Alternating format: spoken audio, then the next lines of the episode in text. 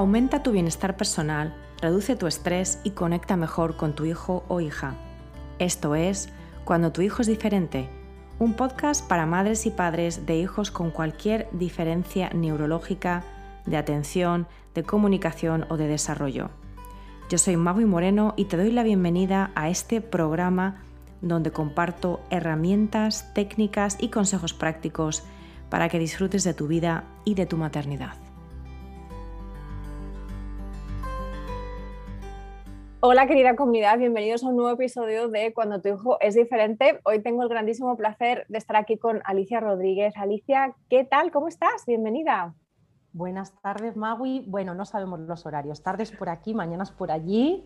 Pues estoy encantada, como siempre, que llevamos ya una racha de compartir ratitos y siempre, siempre, siempre son muy amables, muy agradables y súper nutritivos. Así que estoy muy feliz de, venir aquí a tu espacio. Muchísimas gracias, de verdad, porque además estás aquí para hablar de un tema eh, que a mí me ha fascinado desde, desde que soy madre, que a veces se malentiende, se malentiende que en el caso de los niños con cualquier diferencia de aprendizaje, de comunicación, de socialización, de atención, de desarrollo en general, eh, se malentiende aún más. Entonces, vamos a hablar de la disciplina positiva en el caso de los niños neurodiferentes, neurodiversos, pero antes de entrar en materia, os quiero eh, presentar a Alicia, eh, que eh, ella es una especialista, es psicóloga y es una especialista en diagnóstico, asesoramiento e intervención clínica.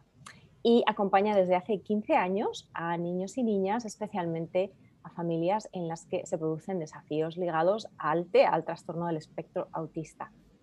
Em, trabajó en Deletrea durante 10 años y actualmente desarrolla un proyecto llamado Aliteando, que además así se, llama su cuenta de Instagram. Ya hablaremos de esto al final de la entrevista. Em, pero ha profundizado en modelos de intervención integrales y respetuosos basados en la escucha a las verdaderas necesidades, en la conexión y en el afecto. Es educadora de, disciplina positiva para familias y profesionales, especializada en, metodología Montessori y pedagogías activa.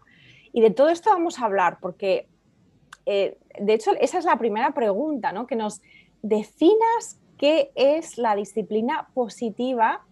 Em, porque muchas veces oímos ¿no? estas palabras, disciplinas positiva, crianza respetuosa eh, o crianza consciente, método Montessori, método Waldorf, ¿no? Hay como, entonces, háblanos un poquito tal vez del universo que, en el que entran todas estas diferentes em, metodologías o incluso terminologías y luego explícanos en concreto dónde está o qué es la disciplina positiva dentro de todo esto.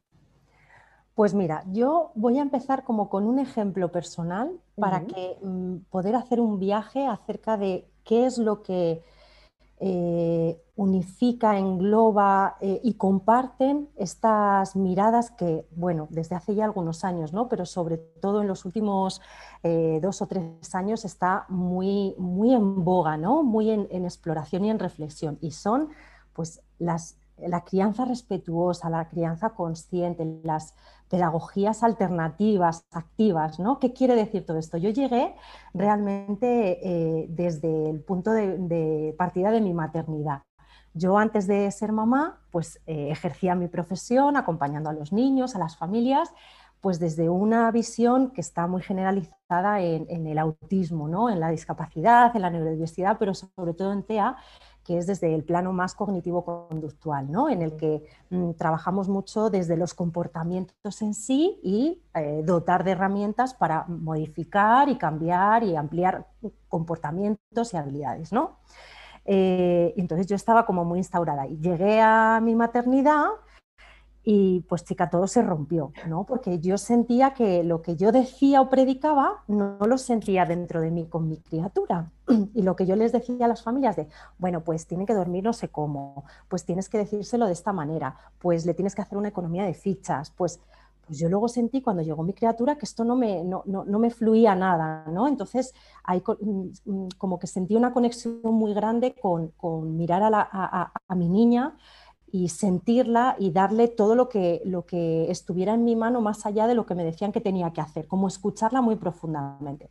Entonces ahí empecé a investigar como en, este tipo de pedagogías que tienen que ver con eh, priorizar las necesidades y priorizar la conexión por encima de todo, ¿no?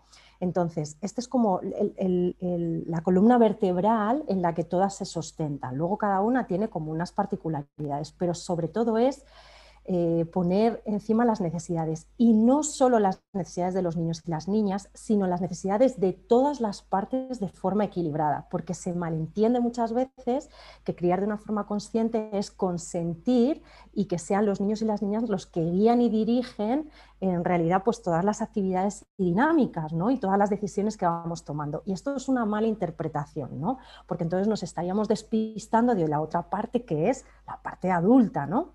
Entonces, a partir de aquí yo descubrí otra forma de acercarnos, una forma de conectar con el aprendizaje desde la motivación intrínseca, desde el afecto y el vínculo y desde desechar eh, herramientas que dañan y separan en la relación.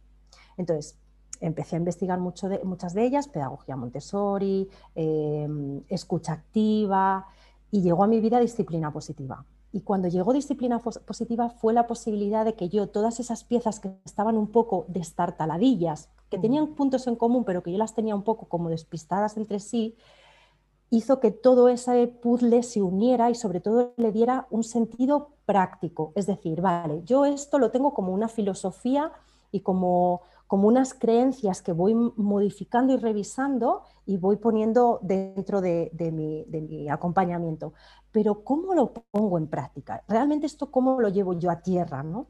Y desde disciplina positiva yo encontré esa posibilidad de vivir en primera persona todas esas reflexiones, porque, porque ya sabes ¿no? que este tipo de, metodologías, al final, como es a través de vivenciales, tú te pones en el lugar del niño que simulas una situación de castigo y luego simulas una situación de abordaje igual, pero desde otra alternativa, desde otra herramienta, entonces tú con tu propio sentir, pensar y decidir, ahí es cuando tomas conciencia. No te pones en el lugar del niño, sino que lo vives en primera persona. Y entonces tú ya dices, vale, ahora soy consciente de lo que supone y lo que se siente cuando alguien intenta eh, abordar un desafío desde ese control, ¿no? O desde ese lugar.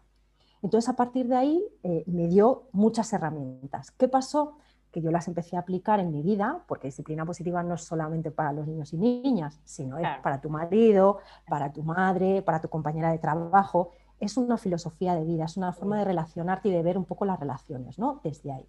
Entonces, empecé a rodarlo, a rodarlo, pero hubo algo que me impidió llevarlo al TEA.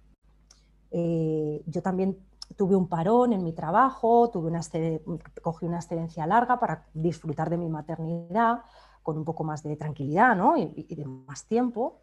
Y cuando yo intenté llevarlo a cabo, mm, como que me veía muy insegura, porque además nadie hacía esto ¿no? en este contexto. Entonces era como abrir ahí una brecha que no estaba explorada. Entonces yo me quedé muy bloqueada. Y entonces, ¿qué hice? Pues al principio dije, venga, yo esto lo tengo que hacer porque es que es muy valioso y tengo que explorar. Y me caeré 50 veces y aprenderé. Y entonces le dije a las familias que estaban conmigo, vamos a hacer esto voy a hacer como un laboratorio, confiáis en mí, ellas confían en mí, ¿no? sabían un poco todo lo que hay detrás de mi trabajo. Eh, y vamos a rodarlo. Yo voy a ir poquito a poco incorporando ingredientes, ¿no? Voy a desechar lo que no quiero utilizar y voy a ir incorporando nuevas cosas. Y entonces a partir de ahí empezamos a notar cambios, cambios que parten de ti misma, ¿no? Pero genera un ambiente distinto y la respuesta de los niños y las niñas fue muy potente, ¿no? Y luego a partir de ahí dije, bueno, pues lo voy a lanzar, yo esto no me lo puedo quedar para mí sola, ¿no? Yo lo quiero compartir y quiero compartir mi experiencia en realidad y que cada uno tome sus decisiones. Y luego ya empecé a compartirlo con familias que me parecía que era la parte que menos sosteníamos, ¿no? Les estábamos como desde ese papel experto vertical de lo que, lo que yo creo que tienes que hacer y no el cómo estás, cómo, cómo tú te sientes, cómo lo estás viviendo y cómo tú te puedes situar en otro lugar, que es lo único que tú puedes cambiar. Eh, tu propio comportamiento. Y entonces tú cómo puedes responsabilizarte de esto para generar y utilizar unas herramientas diferentes. ¿no? Y ahí empezó la aventura. Ahora también, pero ahí empezó todo.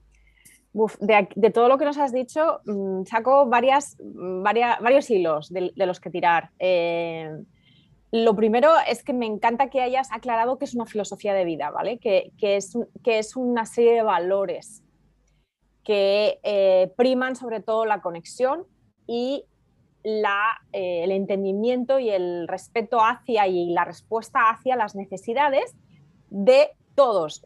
En el sentido de que eh, yo siempre digo también que la familia es un ecosistema, en realidad todo lo que vivimos a, diario en nuestra vida como humanos es, formar parte de diferentes ecosistemas. La familia es uno de ellos, obviamente. Entonces, es muy importante aclarar, exacto, que no se trata solamente de las necesidades de quién, del niño solo. No, no, porque también están las necesidades de mamá, de papá o de otros familiares que estén en, ese entorno, hermanos, hermanas, ¿no? Entonces, ahora, cuéntanos un poquito, ese primer hilo que quiero tirar es que nos cuentes un poquito cómo se, ¿qué hiciste tú eh, para llevarlo de filosofía de vida a abordaje terapéutico eh, socioeducativo con los niños eh, con TEA con los que trabajaste, porque has hablado de que empezaste a meter algunas herramientas y a quitar algunas cosas. Cuéntanos qué metiste y qué quitaste, un poco para que aterricemos esto a nivel como más práctico, ¿no? Como que lo podamos visualizar así en nuestra mente. ¿Qué supone tener una terapia o una sesión eh, en la que nos estamos basando mayoritariamente en disciplina positiva?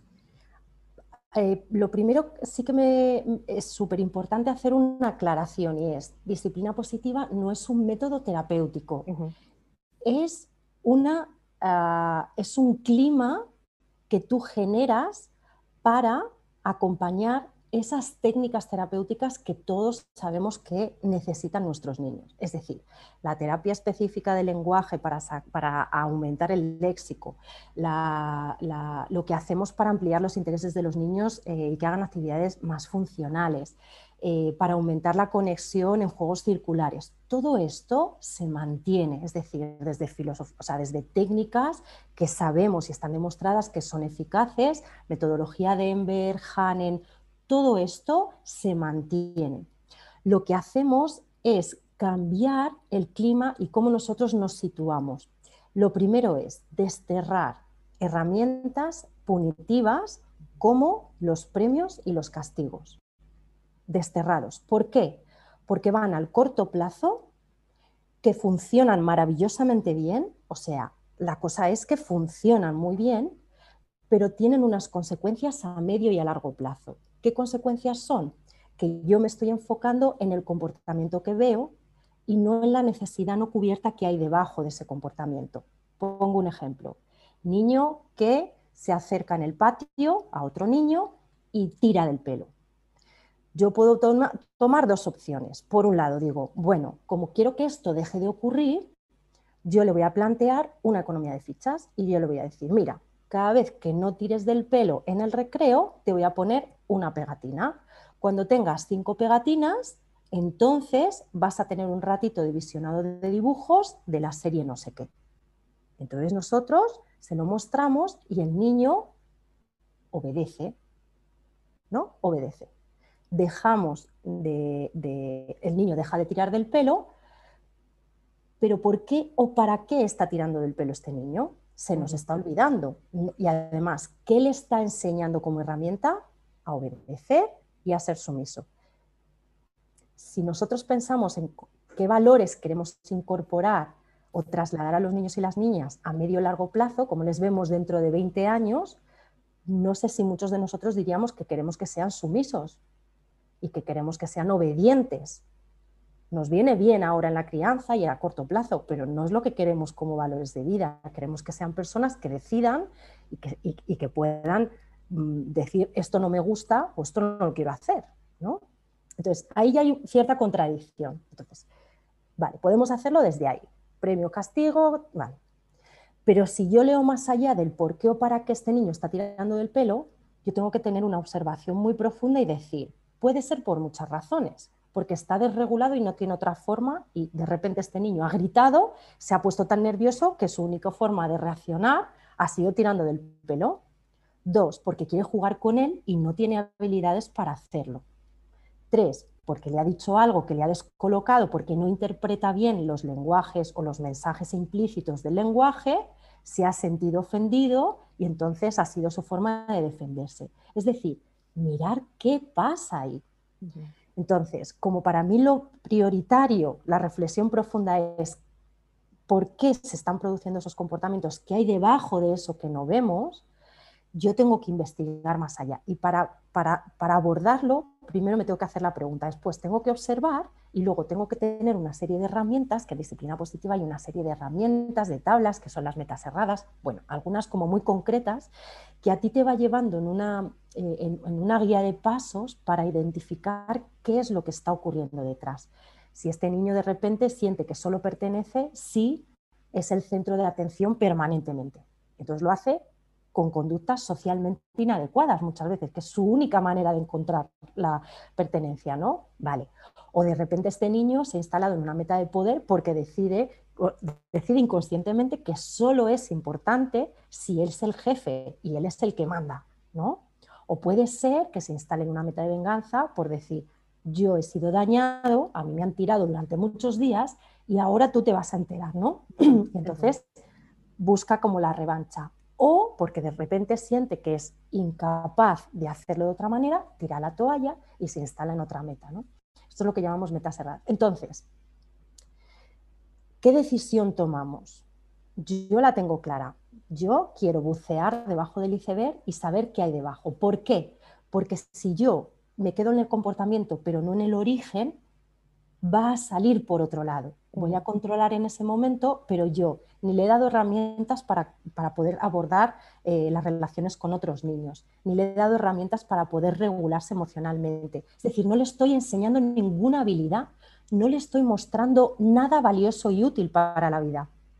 Solo le estoy mostrando que hay eh, una jerarquía de poder en la que el adulto manda y él obedece. Al que te puedes revelar también ante eso, pero se queda en esto nada más. Entonces, esto es como lo más mm, punto de partida, ¿no? Es decir, vamos a utilizar herramientas que vayan más allá de esto. Primero, desde la identificación y luego, y luego, luego ¿cómo acompaño esto?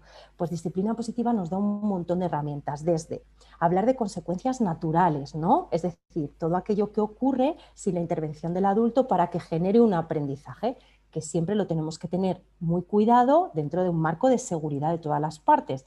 Pero hay veces que a los peques no les dejamos que aprendan que si no miro cuando voy caminando por la calle me puedo chocar contra una farola. Nos anticipamos y les evitamos. Entonces, eh, siempre dentro de un marco de seguridad, permitir que los niños sientan para poder aprender y decidir. Yo voy a estar cerquita, te voy a dar todas las ayudas que tú necesites, pero voy a permitir que esos aprendizajes se vayan generando poquito a poco, ¿no? O trabajamos a través de consecuencias lógicas, ¿no? Que, bueno, pues que son aquellas herramientas en las que nosotros decimos, vamos a pautar previamente qué puede ocurrir después de hacer esto y tú ya sabes qué va a pasar. Entonces no es un castigo, porque está previamente acordado y además pasamos un filtro de que esté relacionado con lo que ha pasado, que sea respetuoso con todas las partes, o sea que cuida mucho en el proceso que lo que hagamos no dañe a ninguna de las partes, ¿vale? O otra mm, forma es a través del enfoque en soluciones. Yo me siento con él y le digo, mira, yo me he dado cuenta durante varios días que cuando estamos en el patio y se acerca un niño, tú estás tirando del pelo esto genera en el niño tacatá y yo me doy cuenta de que tú además luego te sientes mal. ¿Qué podemos hacer para que esto no vuelva a ocurrir? Entonces tú ahí también pones encima eh, lo que crees que puede estar ocurriendo. Yo creo que tú lo que quieres es poder jugar al pilla-pilla con Marcos y él no te hace caso. Entonces, ¿qué te parece si juntos buscamos soluciones? Y me dirás, bueno, pero hay niños no verbales o que no llegan a este punto. dices, bueno, no importa, pero tú como adulto sí te enfocas en soluciones y le incluyes al niño de la manera que sea, Exacto. o sea, que sea eh, la necesaria para su desarrollo, para su estado de desarrollo desde comunicación eh, cognitivo. Tú puedes poner un panel de elección para que él decida qué estrategia quiere probar, con quién quiere jugar, a qué juego, en qué momento del recreo. Puede ser más pronto, más tarde, porque al principio está más desregulado y después está más tranquilo. O sea, eh, les, haces formar parte del proceso. Mm. Y entonces ahí te garantiza, primero, que ya la motivación es intrínseca, segundo, que estás conectando con sus verdaderas necesidades y entonces ahí sí que estamos ayudándoles. Ahí sí que les estamos ayudando y además estamos haciendo este entrenamiento de vida. Es que somos entrenadores de vida.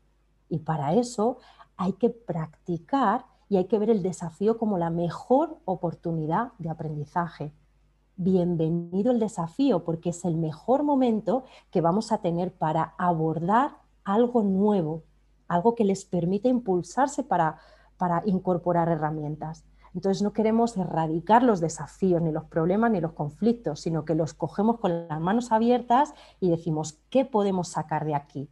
¿Cómo yo puedo transformar esto en una oportunidad?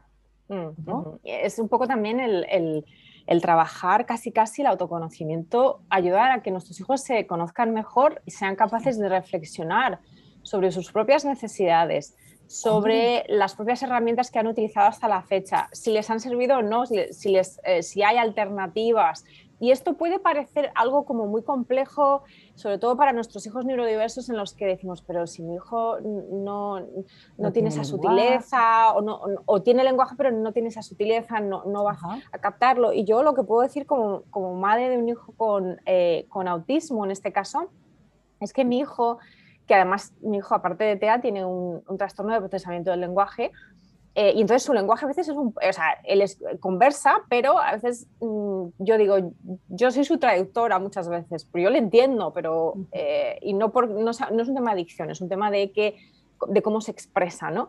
Eh, que a veces no fluye tan naturalmente. Pero él, por ejemplo, tiene una gran capacidad de autoconocimiento. Eh, y no sé si esto es una cosa que, seguramente es resultado de muchos factores, puede también ser un, tema de aptitud, puede que haya ciertas personas que tengamos más talento para ser reflexivas. Yo, por ejemplo, lo soy conmigo misma y yo veo que mi hijo lo es con él mismo y que muchas veces él mismo es el que vuelve después de una crisis o después de un desafío o después de algo que ha sucedido que no le ha gustado o, tal vez que le ha encantado y me dice, mm, esto me ha pasado, esto he sentido o estoy pensando que la próxima vez voy a hacer esto. Pero claro, no llegamos a ese punto haciendo así con los dedos, o sea, no es una cosa instantánea, es una cosa que se tiene que ir madurando con ese acompañamiento que tú estás mencionando ahora de validar, validar necesidades e invitar a que encontremos nuestras propias eh, soluciones, ya seamos nosotros los niños o con la ayuda de, por supuesto, nuestros padres o de otros adultos en nuestro entorno, ¿vale? Pero que no les neguemos a los niños esa capacidad de satisfacer sus propias necesidades y de ser conscientes de sus propias necesidades, incluso cuando están dentro del espectro autista o tienen cualquier otra neurodiversidad. Entonces, en el fondo es una agenda también empoderante. Totalmente. O sea, eh, ¿Cuál es como la, otra cara de este tipo de abordajes? Pues que no tiene un efecto tan inmediato y entonces puede frustrar o puede darnos esa sensación de esto no está funcionando, pero porque estamos acostumbrados al corto plazo, ¿no? Y entonces estas habilidades se van generando poquito a poco. Tú lo que vas sembrando son semillas y vas dando oportunidades para que cada rato, cada rato sea una oportunidad de avanzar en ese, eh, es como en esa autodeterminación que tanto se nos llena la boca, ¿no? de que tomen decisiones, que sean el, modelo centrado en la persona, pero si nunca les hemos acompañado cada día, cada desafío, desde el empoderarles, desde el escucharles, eso no quiere decir que les, que les consintamos, ¿no? Ahora vamos a ver un poco la diferencia entre un estilo eh, más permisivo, un estilo más autoritario o uno más eh, mm, en la línea de disciplina positiva que tiene en cuenta todo. ¿no? Pero realmente eh, es desde ahí. Y para niños que tienen a lo mejor menos capacidades para expresarse lingüísticamente o para comprender un razonamiento que tú le estás planteando, da igual, porque yo me he encontrado con niños que realmente no saben cómo se sienten, no saben lo que quieren, no saben lo que les gusta, lo que les disgusta, porque se han acostumbrado a recibir órdenes, o sea, nos instalamos un poco en el control y no tanto em, en, el acompañar y en el educar desde el cuidado a todas las partes, desde la escucha profunda a lo que necesitan, ¿no? Em, entonces, es como básico que en todo, o sea, porque al final tú lo que estás generando, y más en TEA, es una relación de total y absoluta seguridad. Es como este concepto de poner límites, límites no desde el control, sino desde el cuidado. Esto es disciplina positiva en esencia, ¿no? Mm. Yo voy a, a ponerte límites desde la amabilidad y la firmeza. Ninguna de las dos partes se va a quedar fuera. ¿Qué quiere decir cuando yo me refiero a ser amable? Pues que estoy teniendo súper presente tus necesidades. Todo lo que tú estás necesitando a nivel sensorial, a nivel comunicativo, a nivel emocional, a nivel de movimiento, a cualquier nivel. Yo voy a estar muy atenta de cuáles son tus verdaderas necesidades ahora en, este, en esta situación. Pero también voy a ser firme. ¿Por qué? porque voy a tener muy presente mi necesidad como adulto o la necesidad del contexto en el que nos estamos relacionando, ya sea el grupo de nenes que hay en el cole, ya sea la unidad familiar, ya sea el lugar del restaurante en el que también tenemos que ¿no? respetar una serie de normas de convivencia. Entonces yo estoy todo el tiempo equilibrando la amabilidad y la firmeza. ¿Qué ocurre en un estilo autoritario? Que el adulto es el que pone y ordena y manda. Entonces ahí estamos en esa relación eh, vertical en la que el adulto está mirando con total firmeza, pero cero amabilidad. Yo soy el que miro por mis necesidades, por lo que yo quiero que sea y por lo que necesita la situación muchas veces, pero no te estoy poniendo a ti ningún valor, ¿no? No te estoy pidiendo ni tu opinión, ni tu permiso, ni te estoy escuchando, ¿no? Y entonces ahí pues hay una de las dos partes que se queda en desventaja, que son los niños, ¿no? Y dices, bueno, pues yo he estado como muy en esta línea y ahora quiero darle la vuelta, vale. Y entonces digo, yo quiero estar muy atenta del niño. Pero entonces nos vamos a un estilo permisivo que en, neurodiversidad es muy habitual esa sobreprotección, ¿no? El decir, el centro de todo mi universo es esta criatura porque tiene unas necesidades muy concretas, desafíos muy grandes, y entonces eh, es el centro de, toda, de todas las decisiones, de toda la vida, de todo, todo, todo, ¿no? entonces, ¿qué ocurre? Que pongo por encima siempre las necesidades de los niños, pero no pongo las mías. Oye, yo es que ahora necesito descanso. Entonces, voy a poner un límite de, en este momento puedes jugar con este juguete, pero no con este que hace tanto ruido, o porque tu hermana está durmiendo. Entonces yo aquí te pongo un límite de, yo sé que te gusta jugar mucho a esto, pero puedes jugar en este otro lado. Siempre dar opciones, ¿no? Esto no, pero ¿qué sí puedes hacer? Entonces, si yo solamente estoy con el, eh, la necesidad del niño, me olvido de mí. Y si me olvido de mí, esto tiene un coste muy grande, ¿no? Y volvemos otra vez a la relación vertical. Lo que pasa es que se ha invertido. Quien está mandando y dirigiendo todas las decisiones es el peque eh, y, los, y, los, adultos nos quedamos como a expensas. Que no quieres macarrones, pues lentejas. Que no las quieres con no sé qué, pues no sé cuántos. Y entonces todo el rato vamos como ahí. Lo importante de esto son los efectos y las consecuencias de utilizar estos estilos educativos, ¿no? A largo plazo, ¿verdad? que, Bueno, a medio y a largo plazo, porque lo que acabas de decir tú en el estilo mm, eh, de crianza permisiva es que eso no solamente no es bueno para las madres o los padres, las familias, los adultos en la vida de ese niño, sino que tampoco es bueno para ese niño, porque el resto del mundo no le va a tratar así cuando sea más mayor y tenga que salir a no le estamos llevando a este gimnasio de la frustración. No quiere decir que yo le frustre aposta para que se acostumbre, no, sino que aproveche todas las oportunidades del día que hay, que hay un montón, para que él pueda generar herramientas saludables de afrontamiento de la frustración. Entonces ahí es donde nosotros les acompañamos, te valido y te digo, sí, entiendo que esto te enfada mucho porque te juega, te gusta mogollón, lo entiendo. En este momento, este juguete no es posible podemos utilizar este y este y este.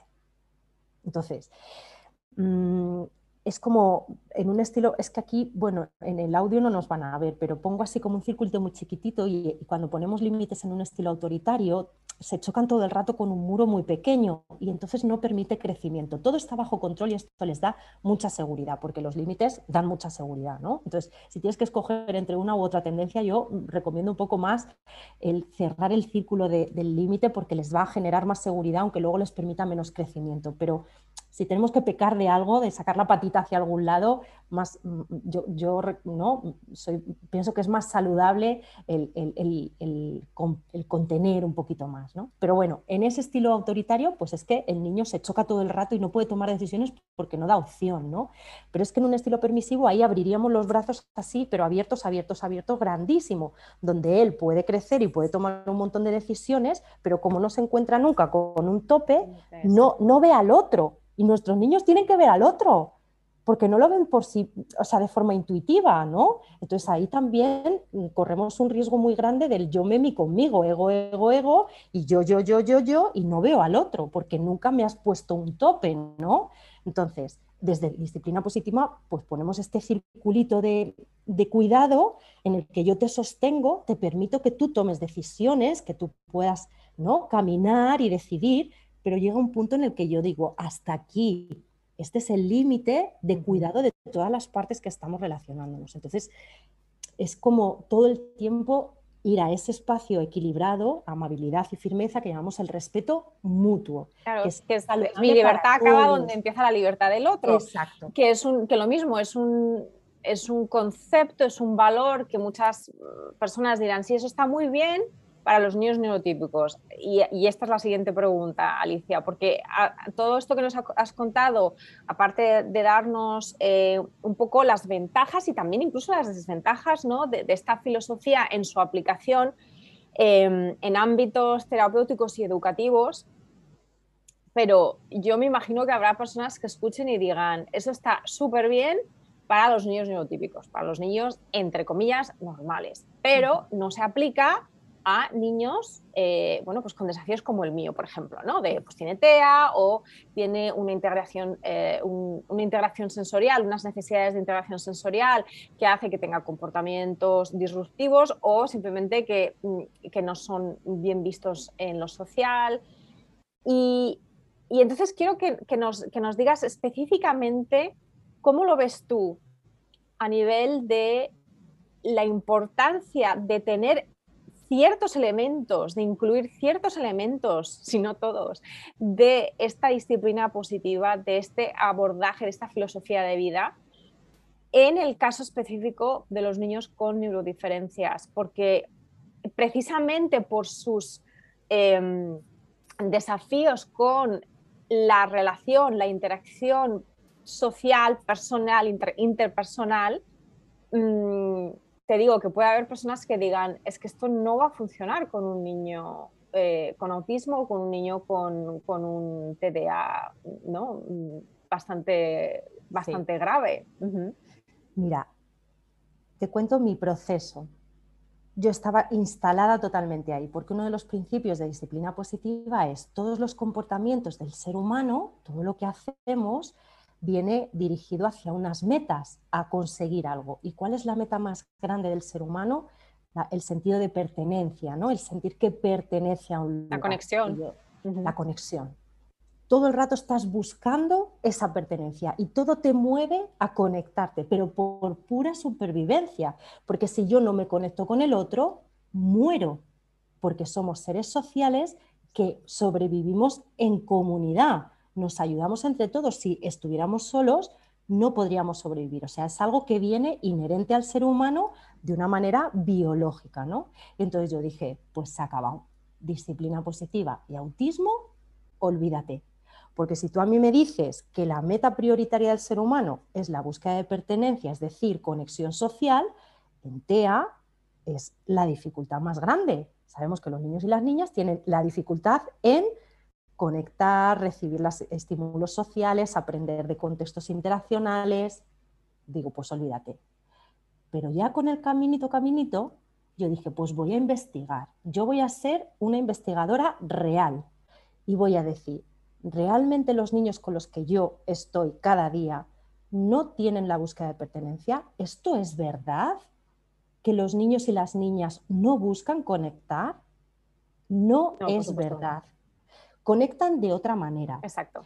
Conectan eh, quizá mm, en, una intensidad distinta, de una forma diferente, en un contexto mm, mm, que está relleno de otros ingredientes, pero que no buscan la pertenencia, no es cierto. O sea, hay niños que están muy aislados, muy afectados, pero todos transitan mínimamente hacia un acercamiento.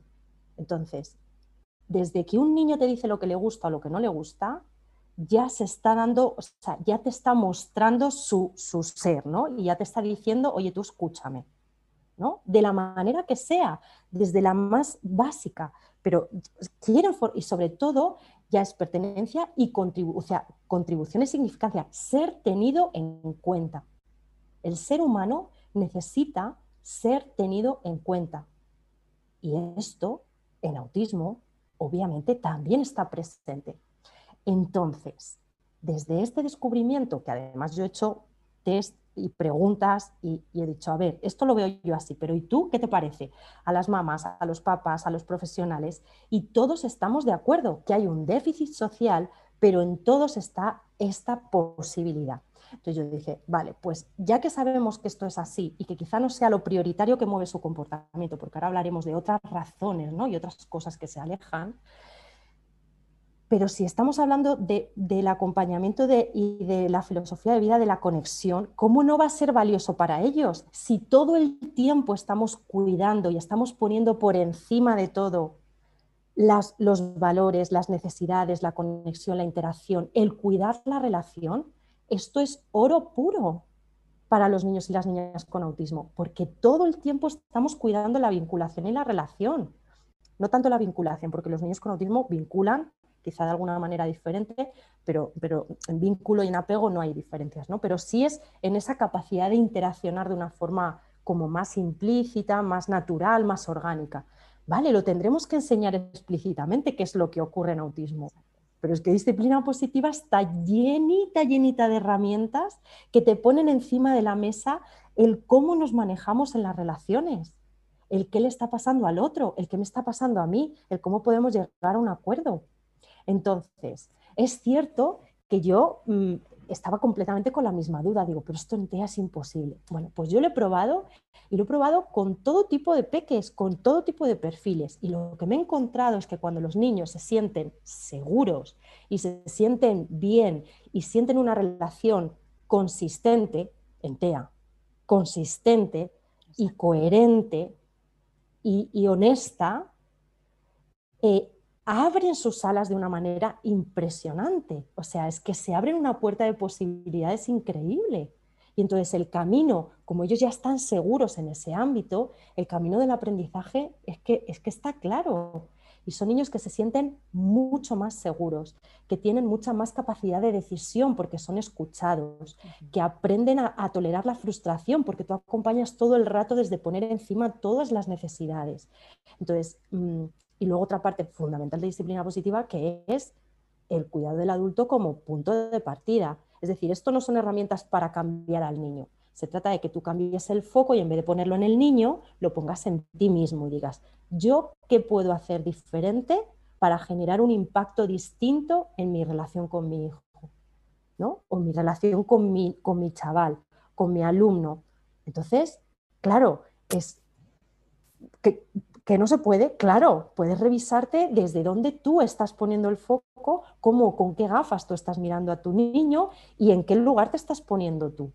Entonces ya solamente con esto, ya de entrada es que, tú lo sabes, Magui, que es que es, es muy difícil darte un espacio. Claro, no, no, y además es que precisamente todo lo que has apuntado hasta ahora eh, lo que hace es, Alicia, llamar a un cambio total de paradigma de las relaciones humanas, no ya de la educación o de la crianza, sí, y de las relaciones humanas.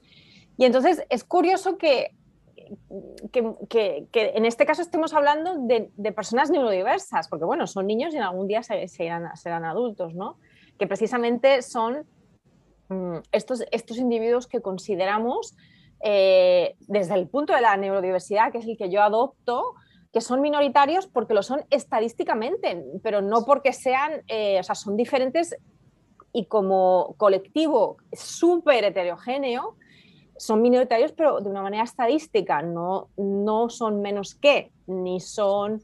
Eh, yo, por eso a mí, yo por eso no utilizo yo personalmente la palabra discapacidad, pero entiendo eh, que, bueno, que, hay otras personas que, la utilizan y que además hay ciertos casos en los que se da mucha comorbidad, es decir, muchas eh, neurodiferencias, neurodiversidades y eh, mm, también temas médicos que pueden llegar a hacer que veamos ese conjunto de diferencias como una discapacidad, ¿no? Pero desde el punto de vista de la neurodiversidad me parece impresionante que de alguna manera, en mi caso personal, eh, y como madre, y en el tuyo profesional como eh, terapeuta y como psicóloga, estemos precisamente, nos haya llevado estas diferencias eh, de las personas con las que trabajas en tu caso y de, mi hijo en mi caso, a plantearnos cambios de paradigmas que se aplican totalmente a nuestra propia vida, no solamente a la relación que tenemos con ellos o con ellas,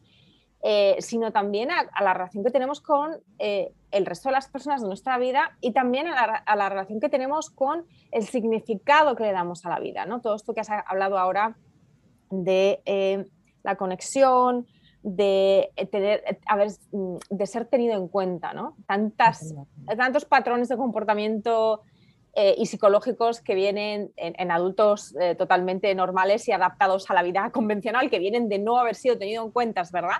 Entonces, para no hablarlo demasiado en plan filosófico y volver a, la temática, eh, me encantaría que nos hablases un poco sobre lo que los padres tienen que hacer.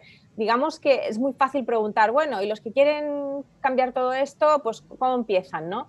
Eh, yo diría, y, a ver si estás de acuerdo, que tienen que empezar por ellos mismos, antes de empezar con el niño. Es decir, tienen que realmente reflexionar sobre su estilo hasta la fecha de interacción, sobre sus propias tal vez heridas de la infancia. Es un trabajo personal de autoindagación que a veces puede ser profundo y que puede necesitar de un acompañamiento terapéutico o, no. Entonces, eh, es el paso menos uno, ¿vale? Ya no es el paso cero, no es la casilla de salida. La casilla de salida es eh, cuando lo enfocamos desde la crianza y desde la educación o desde eh, el apoyo terapéutico, sería la casilla cero, pero es que hay una casilla previa.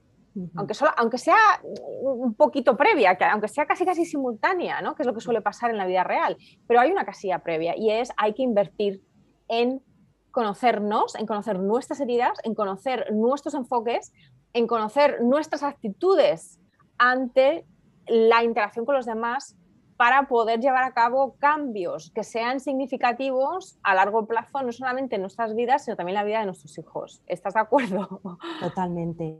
Y mira, es, o sea, realmente lo voy a plantear como sencillo, ¿no? Es que nos planteemos si podemos dar una justificación y una reflexión a para qué yo hago las cosas de una manera concreta porque nos vienen dadas, heredadas, porque lo hemos vivido, porque lo hemos visto y porque nos dicen que tiene que ser así. Cuando nosotros mm, tomamos decisiones de acompañar comportamientos de nuestros peques, lo hacemos a través de, y entonces aquí hay una actividad muy, muy bonita que hacemos sobre todo al principio de talleres y que le llamamos las tres o las cuatro listas. Yo meto cuatro listas. Entonces, les pedimos a los papás y a las mamás que reflexionen, que cierren los ojos, hagan inspiraciones, se conecten con el, con el momento y que puedan proyectarse dentro de 20 años. Bien, entonces tú ya han pasado 20 años y ves delante a este peque que ahora tiene 5 o 10 años, ya tiene 30 o 35 años y le tienes frente a ti, porque habéis mm, eh, convocado una comida familiar el domingo vienen los primos, está tu hijo y vamos a comer. Y este, este, este hijo mío, que ya es un adulto, ¿qué es lo que yo veo en este adulto? Entonces hacemos un listado de cosas que proyectamos de futuro, de valores, de, de, características, de habilidades que vemos en este adulto, ¿no? Entonces salen cosas del tipo independiente en la medida de lo que pueda, feliz, seguro, capaz de tomar decisiones, pues te imaginas, ¿no? Todas esas cosas que salen como que yo proyecto que sea esto en el futuro, por lo menos. Sí, lo que queremos, lo que queremos para ellos. Lo que pueda para sí, ¿no? Para que, que, llegue a esto. Bien, pues dejamos esa lista como de habilidades de futuro, ¿vale? Ahora vamos a ver todos los desafíos que tenemos en el momento presente. Volvemos al día de hoy y decimos, ¿cuáles son tus desafíos el día de hoy? pues que golpea, que no habla, que, mm, mm, yo qué sé, que estropea las cosas de su hermano, que no puedo llevarle a un restaurante, que no duerme. Desafíos, problemas. Pim, pim, pim, pim, pim. De acuerdo, pues tenemos esa lista de desafíos. Y ahora os pido que hagamos una tercera lista acerca de aquellas cosas que usamos para acompañar esos desafíos. ¿Qué es lo que tú haces para poder eh, controlar o mejorar estas agresiones al hermano, estas eh, peleas cada vez que tenemos que meternos en la bañera, este mm, no sé qué. Y entonces empiezan a salir cosas del tipo, pues el premio, el castigo, el chantaje, eh, las amenazas. Las amenazas, bueno, más o menos sutiles dependiendo de cada nivel de cada niño, pero son estas. Entonces ponemos esas tres listas como temporalmente y, decimos, bien, los desafíos son el presente, las habilidades de futuro, las habilidades que hemos proyectado son el futuro. Y estas herramientas que estábamos diciendo, estas cosas que estamos haciendo, son el camino. Entonces, este es nuestro mapa educativo. ¿Tú crees que si yo utilizo el premio para mm, abordar este desafío, vamos a llegar a la habilidad de autogestión de las emociones, de toma de decisión, nos alejamos, ¿no? Luego yo les hago otra cuarta lista que es aquello que no te gustaría ver en el futuro. Pues niños sumisos, niños infelices, niños desregulados, ¿no? Adultos, niños no adultos, ¿no? Pues todas esas características. Entonces tú dices, lo que yo estoy haciendo ahora se acerca más a mi lista de futuro deseada o a mi lista de futuro no deseada. Entonces, a partir de ahí tú ya empiezas a tomar decisiones y a tomar conciencia. Y dices, lo que yo estoy haciendo hoy acerca a lo que yo sueño, es que se me ponen los pelos de punta, a lo que yo anhelo que sea este adulto, el camino lo hago hoy. Porque esas habilidades de futuro no van a aparecer solas como las setas y menos en neurodiversidad. Exacto. Yo tengo que hacer todo lo que esté en mi mano para hacer, eh, mm, mm, para acercarme más a esto y no alejarme y acercarme a la lista no deseada. Y las herramientas cortoplacistas que usamos funcionan hoy, pero se acercan a lo que no quieres para, tu hijo en el futuro. Y fíjate qué paradoja, es que esta es la gran paradoja, Alicia, y que, desde que lo comentaste al, principio de la, de la conversación, me, ha estado ahí rondando por la cabeza, ¿no? Y es la paradoja de que los padres, y sobre todo los padres de hijos neurodiversos, muchas veces operamos desde el miedo. y, esto hay que, y, esto hay que decirlo, hay que decirlo claramente. Operamos desde el miedo de qué? De que se nos ostra, ¿cómo se dice? De que, de que seamos ostra, ostra, de que no pertenezcamos nosotros, es decir, de que nos excluyan a nosotros. Es un miedo primordial el miedo de la no pertenencia, del que hemos estado hablando en el caso de los niños, es un miedo que también se nos aplica a nosotros como adultos, aunque estemos ya en nuestros 40 humanos nos mueve. Exacto. es que disciplina positiva, o sea, este es que disciplina positiva, todo esto que hemos hablado de me instalo en la atención, en poder, en venganza, esto lo hacemos nosotros. Es que yo como acompañante digo, hoy me he instalado con este niño en poder. Es que yo he querido controlar su comportamiento y salvaguardar mi pertenencia a través del poder, de yo te mando y yo te dirijo y yo te controlo porque necesito tener control. O sea, que ahí hay un mecanismo. Claro, y ese es el tema, el, tema del control, que, también viene de, una, de un miedo, de, ese miedo a que, a que, se, a que eso, a que se nos excluya, ¿no? Entonces, em, el típico miedo es, mi hijo está teniendo un comportamiento inadecuado públicamente, a mí a mí me van a tachar de mala madre, a mí me van a excluir del grupo, a mí, y esto lo digo con el absoluto amor del mundo porque yo misma he sido víctima de esos pensamientos y seguramente de vez en cuando todavía lo seré. Es decir, esto no es defectuoso en ti, en mí, en nadie, esto es instintivo, esto es inconsciente, esto es una necesidad primordial de pertenecer. Y aunque nuestros hijos, obviamente, son las personas a las que mayor amor incondicional damos a lo largo de nuestra vida, en, estos, en este tipo de situaciones en las que sentimos que nuestra pertenencia como adultos está siendo cuestionada por el comportamiento de nuestros hijos, estamos dispuestos, básicamente, seamos conscientes de ello no, a tirar por la borda las necesidades de nuestros hijos. Y entonces caemos en la paradoja, eh, en la paradoja que nos estás comentando tú, que es la paradoja del lo pongo, pongo lo que sea, la, herramienta que sea, en lugar ahora mismo, en este momento, totalmente cortoplacista sin pensar en las consecuencias que eso tiene, no solamente para mi hijo, sino también para mí a la larga. Porque lo mismo, en la lista del futuro no deseado, yo también pondría que es muy interesante, y yo, de hecho esto es algo que, que yo hice hace tiempo, ¿cómo me veo yo dentro de 20 años? Como la típica señora pesada, controladora, madre controladora, que siempre está eh, discutiendo con el hijo, que siempre le está cuestionando sus decisiones o que siempre tiene que meter su opinión y su pullita ahí, ¿no? Pues sí, bueno, esto lo has hecho, pero yo lo hubiese hecho, hasta... ¿no? Entonces, ese futuro no deseado, y ese futuro también deseado, por supuesto, también es para nosotros, porque eh, en el cómo veamos a, a, nuestros hijos, ¿no? en el futuro no deseado, pues esos niños adultos que no son asertivos o que no tienen criterio propio, ¿no? Que sería algo que seguramente la mayor parte de los padres no quieren para sus hijos.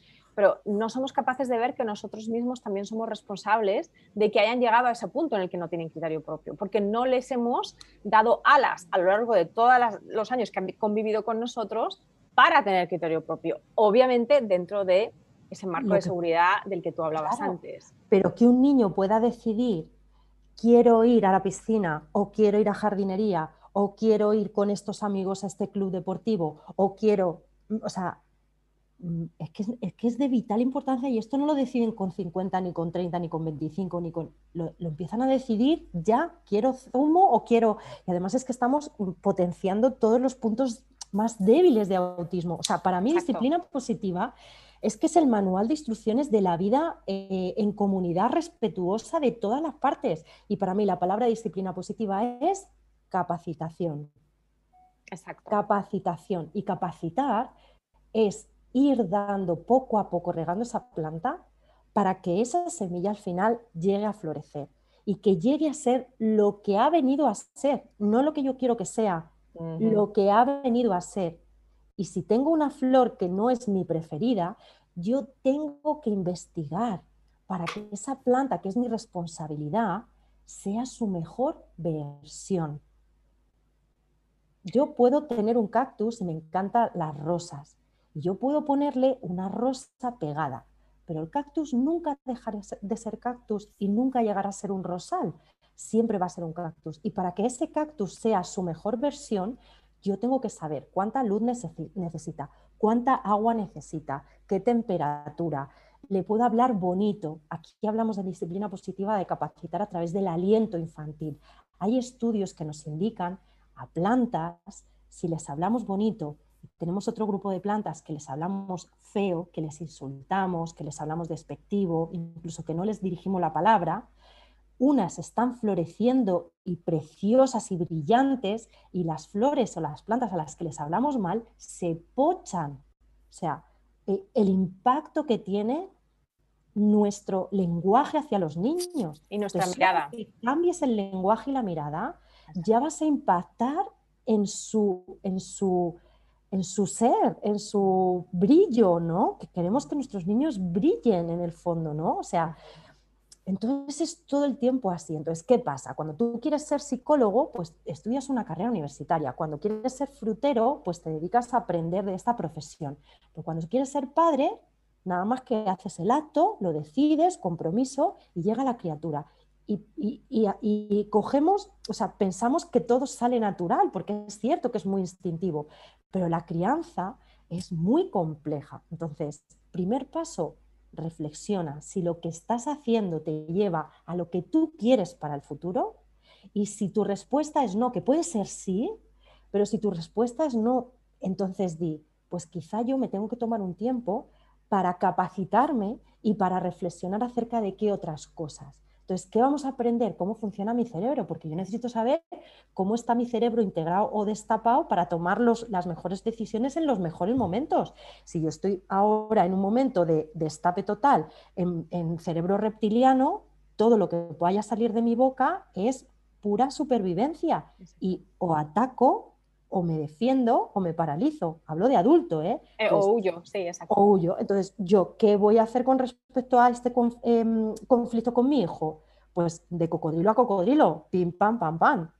Pero si yo soy consciente de que, hey, me estoy destapando, voy a esperar a que mi cerebro más racional pueda tomar el, mando y pueda integrarse otra vez, entonces yo digo, ahora voy a respirar tres segundos, me voy a beber un vasito de agua, luego vuelvo y resuelvo este problema. O sea que se trata todo el tiempo de eh, ahondar y, capacitarte a ti mismo para estar más preparado para los desafíos en el fondo, ¿no? Entonces está plagadito de experiencias vivenciales, plagadito de herramientas, ¿no? Que hemos nombrado algunas, pero hay muchas más, ¿no? Y una eh, cosa muy importante en autismo es verdad que hablamos como de metas cerradas, ¿no? Que hemos dicho atención, ta, pero me dices sí, pero hay muchos comportamientos de nuestros niños que no se eh, que no se justifican o que no van movidos por ese interés social, ¿no? Pues es cierto. Entonces, desde disciplina positiva hablamos de esas metas inocentes, que es aquello que los niños y las niñas lo hacen por sus propias características, ¿no? Y entonces aquí es donde entran todas las terapias y todas las técnicas terapéuticas para trabajar la integración sensorial, el lenguaje, la flexibilidad. Entonces, está todo considerado, es posible y sobre todo un poco desde el punto de vista de las familias que ya lo han probado, que tenían estas dudas de, bueno, sí, yo disciplina positiva con mis otros hijos, sí, sí, sí, pero yo es que esto no lo veo con mi peque.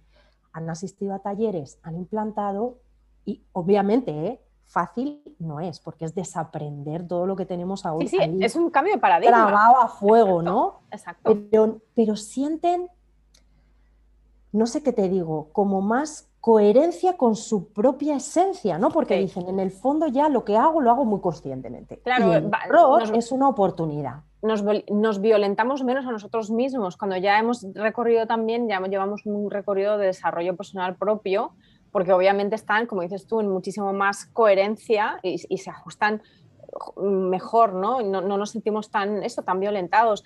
La última pregunta que te quería hacer, eh, Alicia, que, retoma un poco esto que acabas de comentar sobre la, eh, digamos, eh, posibilidad tal vez de mezclar o, de adaptar diferentes elementos de diferentes, en este caso, con la base tal vez, digamos, fundacional, ¿no? como fundación de esa crianza respetuosa basada en la disciplina positiva, en el entendimiento y la primacía de la conexión y de respeto a las necesidades, pero incluir, por ejemplo, terapias y también, eh, digamos, metodologías eh, como por ejemplo el ABA o como por ejemplo, por supuesto, todas las actuaciones que entran dentro de terapia de la logopedia, de terapia del lenguaje, es decir, no, no hay un... Eh, lo, que te quiero preguntar aquí es que no hay una aparente contradicción, o sea, que se puede hacer, que podemos como padres integrar diferentes aspectos sin caer en la incoherencia mientras que tengamos claro esos valores base, ¿no? Es que es ahí a donde vamos. Es que tú como papá reflexiones acerca de cómo tú quieres acercarte y acompañar a tus hijos. Lo mismo da que sea de neurodiverso que no, porque el que decide que el castigo es una buena herramienta, lo va a hacer con su hija María, que no tiene ninguna dificultad en el desarrollo, y con su hijo Pepe, que tiene TDAH. O sea, es que es una decisión de crianza, pero entonces la pregunta es, vale, pero esto está muy bonito, pero ¿y esto cómo se lleva? Es la misma, la misma filosofía, las mismas herramientas, lo que hay que hacer son adaptaciones de acceso, metodológicas. Es decir, todas las adaptaciones de comprensión que estamos haciendo y de adaptación a todos los niveles para planificar el día, para aprender a lavarnos las manos, para que utilizamos apoyos visuales, modelaje, no sé cuántos, pues es lo mismo que vamos a hacer con las herramientas de disciplina positiva. Entonces, mira, quiero nombrar el libro que para mí fue, ah, este es para preescolares, este que para mí fue, dije, pero esto de verdad que ya se ha estudiado, porque yo también tenía mis dudas, pues claro que se ha estudiado. Y tenemos un libro que se llama, lo podemos poner luego en la referencia. Sí, lo ponemos en las notas, sí, sí. Para niños con necesidades especiales. Entonces aquí te describe toda la filosofía y toda la metodología de disciplina positiva adaptado. Entonces, es que está mascado, hay ejemplos prácticos de decir, vale, el enfoque en soluciones o en las opciones limitadas en el contexto de un niño que no comprende el lenguaje verbal, ¿cómo lo hace? Y entonces aquí te dice, pues utilice usted eh, pictogramas, dibujos, no sé cuántos, o sea, es que está, está, está y entendiendo, por ejemplo, en este caso, eh, que, viene de la ciencia de la conducta, que obviamente un comportamiento, por ejemplo, se va a repetir si hay un, refuerzo, es decir, si la consecuencia natural de ese comportamiento eh, se ve como positiva, pues lo vamos a repetir. Si la consecuencia de ese comportamiento es negativa, pues lo vamos a repetir menos o vamos a dejar de hacerlo. O sea, como, como digamos, como, Esto como es como la premisa que conocemos, pero disciplina positiva no se queda ahí. Y de hecho se salva, o sea, se escapa un poco de esto y dice, no, no, yo estoy encontrando la necesidad, estoy cubriendo esa necesidad, entonces ahí sí que se va a mantener un comportamiento. Claro, se va un paso más atrás, que es antes del comportamiento, ¿cuál es la necesidad? Eso es. Que lo mismo, que, lo mismo las buenas terapias, mm, en, dependiendo de qué metodología sea, mm, o sea, deberían, en, ¿no? en el mundo ideal, deberían de tener en cuenta eso, que todo comportamiento es comunicación. Ese es, ese es uno de mis mantras personales. Todo comportamiento es comunicación. Y por lo tanto, si solamente te quedas, volviendo a lo que decías al principio, en el comportamiento en sí, pues te estás perdiendo todo el iceberg que hay debajo del agua, que es por qué tienes ese comportamiento sobre todo, mira, eh, aquí en, este, en esta línea hablamos mucho en el para qué, ya no tanto el por, qué, sino, en el para qué. qué. buscas? ¿Qué objetivo intentas cubrir? ¿Qué necesidad no estamos teniendo cubierta que estás intentando cubrir? Y ya puede ser una necesidad de atención, que es social, o una necesidad de, ¿no? Como una necesidad de meta inocente que se refiere a una necesidad de regulación sensorial. Exacto. Entonces, fíjate qué curioso que dependiendo de cómo nosotros aborde, con qué energía y con qué herramientas acompañemos eh, las metas inocentes, que es todo aquello que los niños hacen por su propia condición, les vamos a instalar en unas o en otras metas erradas. Si yo no estoy muy atento de hacerlo bien desde lo neutral, este comportamiento de desregulación sensorial, puede que em, le esté instalando en una meta de atención indebida. Por ejemplo, ¿no? que diga, pues yo golpeo, golpeo, golpeo porque esto me relaja a mí, ¿no? Me gusta. Pues yo doy golpes porque soy un buscador de sonidos y entonces golpeo y golpeo. Si yo lo hago desde el regaño, castigo, te digo y te sermoneo, el niño dice, anda, cada vez que hago esto, mi mamá está aquí, aunque sea para regañarme. Pero fíjate que en vez de estar ahí leyendo Instagram o en vez de estar con mi hermana, está aquí, porque a ver si nos creemos que los niños con TEA no quieren que sus madres estén aquí. Claro que quieren. Entonces dice, Tate, yo ya he descubierto que si yo hago esto, aquí está mi mamá. Y además me canta una canción que porque sabe que a mí me relaja y entonces mira tú qué momento más divertido. Entonces, sin darnos cuenta, le hemos metido una meta de atención. Entonces él dice, pues ya está yo quiero que mi madre esté aquí conmigo cantándome cantajuegos al oído. Estamos, reforzando ese comportamiento por, que no queríamos reforzar, que lo que queríamos era lo contrario, por no entender la necesidad originaria. La necesidad. Entonces, ¿qué necesita este niño? Sonidos. Pues vamos a darle una alternativa de escucho lo que tú necesitas, pero escucho lo que necesita mi casa también y yo. Porque yo no puedo estar escuchando este sonido todo el rato, todo el rato, a todas horas entonces, ¿cómo podemos encontrar, y la que pone ahí la búsqueda de soluciones es la adulta, cómo podemos encontrar una, una solución amable y firme? Puedes golpear, pero en esta superficie, en esta habitación, con esta tal. Entonces yo o, en, este momento. No que no lo haga, exacto, o en este momento. Entonces, no sé si así ya como sí, sí, sí. más es, los ejemplos. Es un, es un, ejemplo fantástico y que además eh, es muy interesante porque el, como me formé yo en coaching, el coaching estratégico, eh, mm, básicamente es, lo mismo, es, empezando, es empezando desde las necesidades primarias humanas. Eh, y desde ahí se origina todo, todo nuestro comportamiento, todo, nuestro procesamiento, toda nuestra interpretación, todo nuestro significado, toda nuestra fisiología. Y eso tiene obviamente toda una serie de consecuencias. Entonces es como el Big Bang ¿no? de todo en realidad. Alicia, yo seguiría hablando contigo horas y horas porque me parece fascinante y de hecho me voy a apuntar el... Ahora me vas a dar el, los datos de ese libro para que lo ponga en las notas del episodio, por supuesto, y también porque me interesa a mí eh, en lo personal también leerlo. Cuéntanos ya para despedirnos alguien que quiera saber más de tu trabajo, dónde te encuentra, qué puedes ofrecer, no sé si tienes algo que puedas ofrecer o tienes una web. Cuéntanos dónde estás. Pues mira, eh, como te digo, yo el proyecto que llevo a cabo es Aliteando y entonces me podéis encontrar en redes, sobre todo en Instagram, eh, que mi cuenta es Alicia Rodríguez Aliteando, arroba Alicia Rodríguez Aliteando, lo pondremos ahí debajo. Y luego eh, tengo una página web donde yo tengo, bueno, pues toda la información que yo voy compartiendo, pero sobre todo lo que más hago y lo que más me gusta y donde tengo más comunidad es compartiendo mails diarios. Yo mm, utilizo el mail diario para compartir experiencias. Entonces hago una newsletter, tengo una newsletter, una lista y, ahí es donde las personas que están suscritas reciben. ¿Y qué reciben?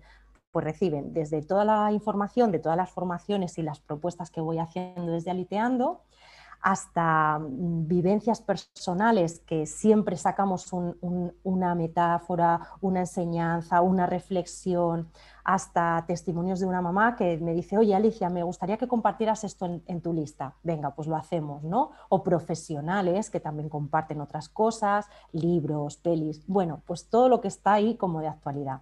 Entonces, me pueden encontrar en Instagram, me podéis encontrar eh, eh, en mi página web si te suscribes, llegas a la newsletter, pero además yo ahí tengo un documento que me parece, bueno, como curioso y son los cinco errores que cometemos como, como acompañantes en TEA y sus píldoras, ¿no? Como ese guiño que nos va a invitar a acercarnos un poquito a ciertas soluciones o cierto acercamiento a, cómo solventar esos errores que cometemos sin darnos cuenta, ¿no? Cuando, con nuestros niños y niñas.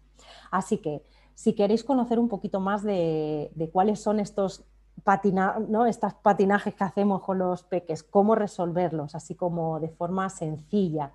Eh, tienes en, mi página web eh, el documento, bueno, es un audio que lo puedes descargar, que yo me he sumado a los audios, Magui, porque es lo, es lo más es lo, más, práctico, desde luego.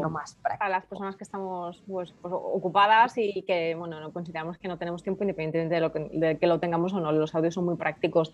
Em, Alicia, tú trabajas con familias y también con profesionales, ¿verdad? Sí, eh, trabajo con familias. Tenemos un taller que es un taller que es largo, que requiere cierto compromiso, pero también tiene un porqué. Es decir, esto es una aventura que requiere mm, bueno, pues una actitud concreta y unas decisiones y unos compromisos. Entonces, cuando tú estés preparado, estés listo y quieras bucear en esto, no valen cuatro pinceladas, hay que hacer un proceso de acompañamiento. Entonces, son talleres que, es el taller de Te Atreves para familias, que son ocho semanas, eh, y ahí vamos haciendo un recorrido por todos los pasitos que nos van a llevar a acercarnos a esa lista de futuro deseada y no, no, la, no deseada, ¿no?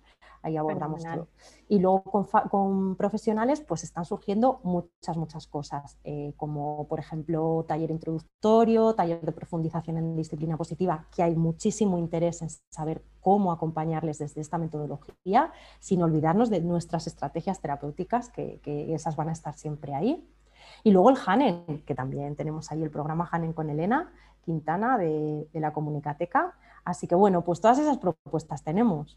Todas propuestas fantásticas y muy necesarias además, así que Alicia, de nuevo te doy las gracias. Ha sido, ha sido esto una masterclass directamente de disciplina positiva. Yo he aprendido también muchísimo y me ha reafirmado en muchas cosas que yo ya hacía tal vez instintivamente eh, por mi propia formación en coaching estratégico y en mindfulness, pero que la verdad es que me ha, encantado pues oírte y, y, todos los aportes tan valiosos que has dado. Así que de nuevo, muchísimas gracias. Dejaremos toda la información del libro que se ha comentado eh, y de todas las redes y los puntos de contacto para Alicia en las notas del episodio. Muchísimas gracias por escucharnos y hasta el próximo episodio. Gracias por escuchar Cuando tu hijo es diferente. Para no perderte ningún episodio, suscríbete en tu plataforma de podcast favorita o en YouTube. Si este episodio te ha aportado valor, por favor, compártelo con otras madres y padres en la misma situación o deja un comentario o una reseña para aumentar la visibilidad de este programa y que pueda llegar a más gente como tú y como yo en busca de apoyo. Si quieres saber más de mí, de mi trabajo y acceder a recursos gratuitos como el kit de primera ayuda, visita mi página web mauimoreno.com.